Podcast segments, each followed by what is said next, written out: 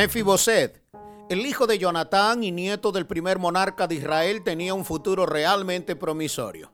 Él tenía absolutamente todo para triunfar y quedar en las páginas de la historia como un estadista realmente importante.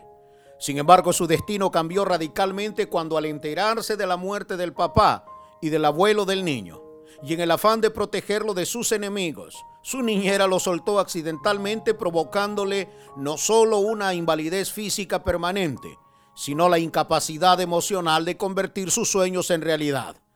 A los cinco años este muchacho no solo ha quedado inválido físicamente, sino que además de eso tiene que enfrentar el trauma psicológico de la muerte de sus familiares más cercanos. En un instante la vida de Mefiboset, el candidato a ser rey sobre Israel, pasó de la fiesta a la tristeza, de la opulencia del palacio a la mendicidad de una cueva. Parte de esta historia la encontramos en 2 de Samuel 4:4. Dicho esto, déjenme hablarles un poco sobre el mejor amigo del padre de este niño. Él es el famosísimo hombre que mató a un gigante de nombre Goliat. Su nombre es David. Ustedes recordarán el periodo de transición por el que tuvo que pasar antes de llegar a convertirse en rey. Él había sido ungido por el profeta Samuel en la casa de Isaí, su padre. Así que uno pensaría que con la aprobación de Dios se le facilitarían las cosas para tomar el trono, pero no fue así. Él ha mostrado valentía para enfrentar al gigante Goliat. Ha mostrado decisión para mantenerse firme en la dirección profética que había recibido de Dios. Y había mostrado una lealtad inquebrantable al rey Saúl, quien provocado por sus celos infundados, inicia una cacería contra el hombre que Dios había separado para ser su sucesor. Lamentablemente pienso que esta puede ser la historia de muchos de ustedes y de muchas personas que usted y yo conocemos. Después de este periodo, entre amenazas, odios y lanzas de sus enemigos, finalmente llega a ser establecido como el rey de Israel. Cuando David está en el trono y se ha convertido en el rey más popular y exitoso de la nación, hace memoria del pacto que había hecho con su amigo Jonatán y pregunta, ¿ha quedado alguno en la casa de Saúl a quien pueda yo favorecer por amor de Jonatán? Él está en el mejor momento de su vida y lejos de vivir con el egocentrismo característico de aquellos que alcanzan el éxito sin haber sido forjados en su carácter, sabe que el verdadero éxito no solo radica en el logro de nuestras aspiraciones personales, sino en ayudar a otros a lograrlo. La pregunta que David usó es la misma pregunta que quiero hacerles a muchos de ustedes que han alcanzado el favor de Dios y han logrado consolidarse en los distintos escenarios de sus vidas. ¿Habrá alguien que ustedes conozcan y que tenga estirpe de rey y esté viviendo como mendigo? Habrá alguien cerca tuyo que esté escondido en una cueva de dolor y frustraciones, mientras tú estás en la comodidad de tu palacio. Cuando me enfrento a esta historia, me siento obligado a pensar en cómo deberíamos de responder frente a aquellas personas, familias, liderazgos y ministerios que como Mefiboset han experimentado la muerte de los sueños porque un día fueron quebrantados física, emocional y espiritualmente. Un niño, adolescente o joven en una situación parecida a la de Mefiboset no tendrá oportunidad de potenciar al máximo sus distintas posibilidades de éxito. Por eso es tan importante que alguien que conozca la gracia de Dios esté cerca para poder ayudar a que estas personas puedan entregarle a Dios todas sus cargas emocionales y comprendan lo que Primera de Pedro 5:7 dice. Pongan todas sus preocupaciones y ansiedades en las manos de Dios, porque Él cuida de ustedes. ¿Sabe por qué es importante ese acompañamiento con quienes experimentan algún tipo de daño emocional? Existen dos razones porque un daño emocional puede convertirse en el cómplice perfecto para acabar con el destino de alguien. El nombre del hijo de Jonatán inicialmente era Mirat Baal, que significa el que nació para vencer a Baal. Notarás como un hombre que había sido llamado con un destino profético y destinado a ser un príncipe, termina siendo un mendigo que carga la vergüenza de su condición física y emocional. El hombre que había nacido para ser un príncipe, ahora vive escondido en una cueva como un mendigo, no solo con una invalidez física, sino también emocional. Los recuerdos de cuando estaba en el palacio seguramente revoloteaban constantemente sobre sus pensamientos, pero nunca intentó volver a sus raíces porque era preferible vivir en la tierra del olvido que arriesgarse a morir. Este hombre había desarrollado una conducta de autocompasión. Mi segunda razón es porque un daño emocional puede arruinar la identidad de quien lo padece. El plan del infierno siempre será provocar situaciones o experiencias que nos roben la identidad. Por eso la historia nos cuenta que después de que la nodriza soltó al hombre que había nacido para enfrentar al espíritu de Baal, se le puso Mefiboset, que significa el avergonzado. Así vivió 20 años, bajo la sombra de la vergüenza y de la muerte respirando sobre él, debido a su invalidez no solo física, sino emocional. Un detalle que resulta interesante es que en el tiempo antiguo era costumbre en las dinastías orientales que cuando un rey tomaba el poder, todos los miembros de la familia de la dinastía anterior eran exterminados para evitar la posibilidad de una rebelión. Esa fue la razón del por qué un hombre con destino real, frente a una amenaza y sin contar con la cobertura de su padre, decide esconderse renunciando a sus derechos y sueños reales. La ausencia de un padre que lo ayudara a gestionar sus carencias y debilidades, que lo ayudara a enfrentar la vida, no desde sus carencias, sino desde sus posibilidades, causaron profundas heridas emocionales que lo llevaron a esconderse del mundo en un lugar llamado Lodebar, que literalmente significa lugar de incomunicación lugar donde no hay pastos, lugar sin palabra. ¿Conoce usted a alguien que lucha con sus miedos, temores y carencias? ¿Conoce a alguien a quien usted puede ayudar a gestionar y administrar sus ausencias de afectos, de consejería y aún ausencias financieras? La vida no se trata de nosotros Fuimos puestos en esta tierra para algo más grande que construir nuestras propias historias de éxito.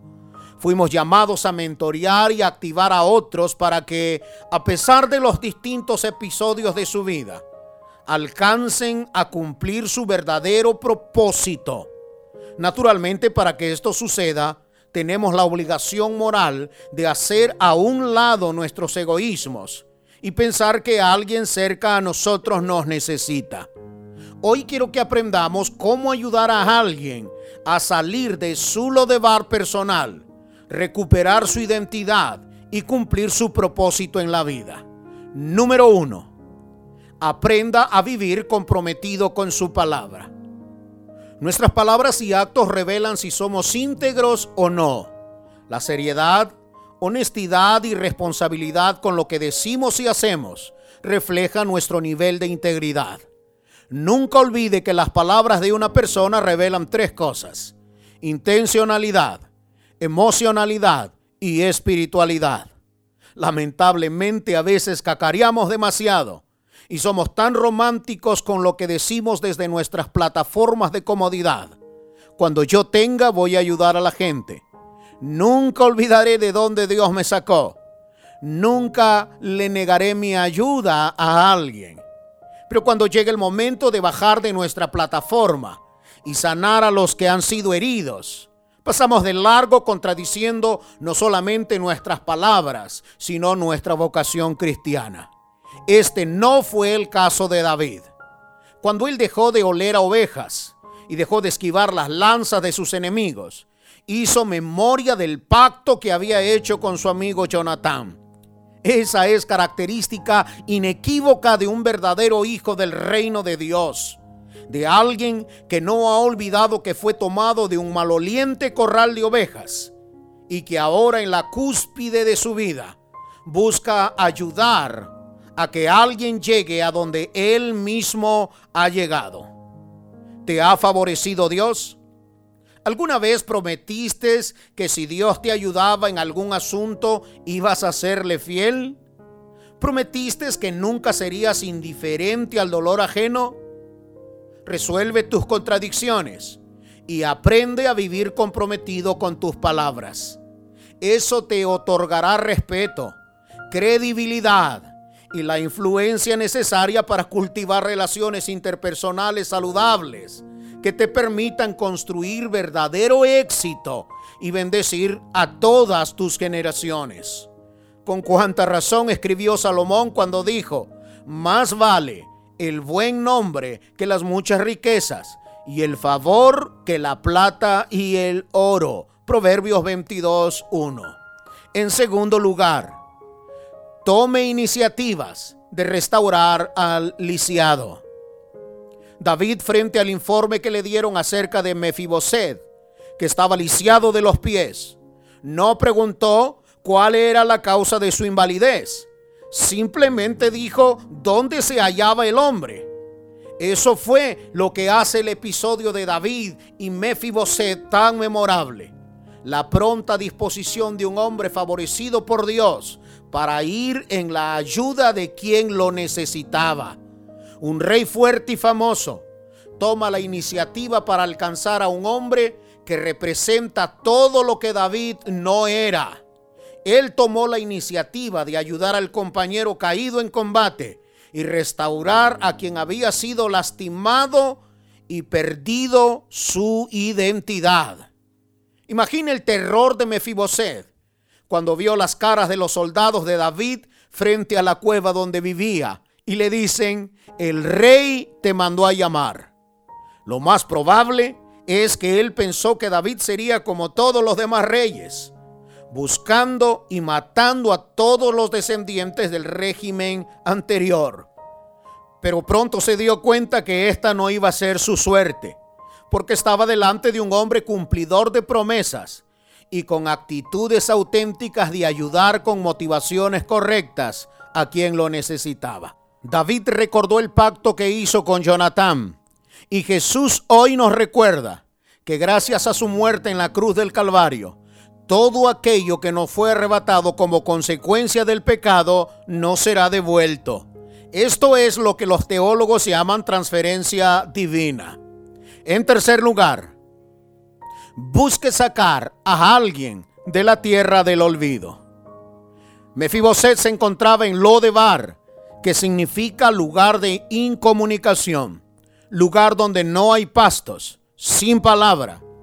Esta era una ciudad diseñada para los enfermos, los desamparados, los leprosos y ciegos. Fue de allí de donde David sacó al hijo de su amigo. Jonatán había muerto, pero ahora su amigo, por amor al pacto hecho, se convertiría en una especie de protector, de padre, porque para restaurarle los antiguos privilegios a alguien y devolverle su identidad perdida, hace falta que alguien con corazón de padre y visión de reino suelte una revelación que le haga salir de su lodebar personal.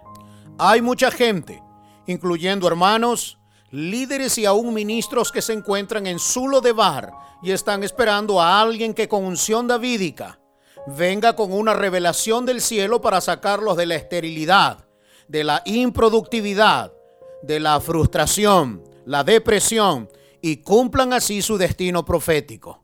Lo último que necesita alguien en lo de bar, incomunicado, sin poder expresar sus miedos, temores, angustias y depresiones, es que les digas las razones del por qué no pueden ayudarte. Un hombre o una mujer en lo de bar lo que necesites escuchar de alguien que le diga, el rey te mandó a llamar, no para matarte o arrinconarte en algún lugar del palacio como un ciudadano de segunda categoría hasta que pagues el precio, sino para ponerte al lado de él en su mesa.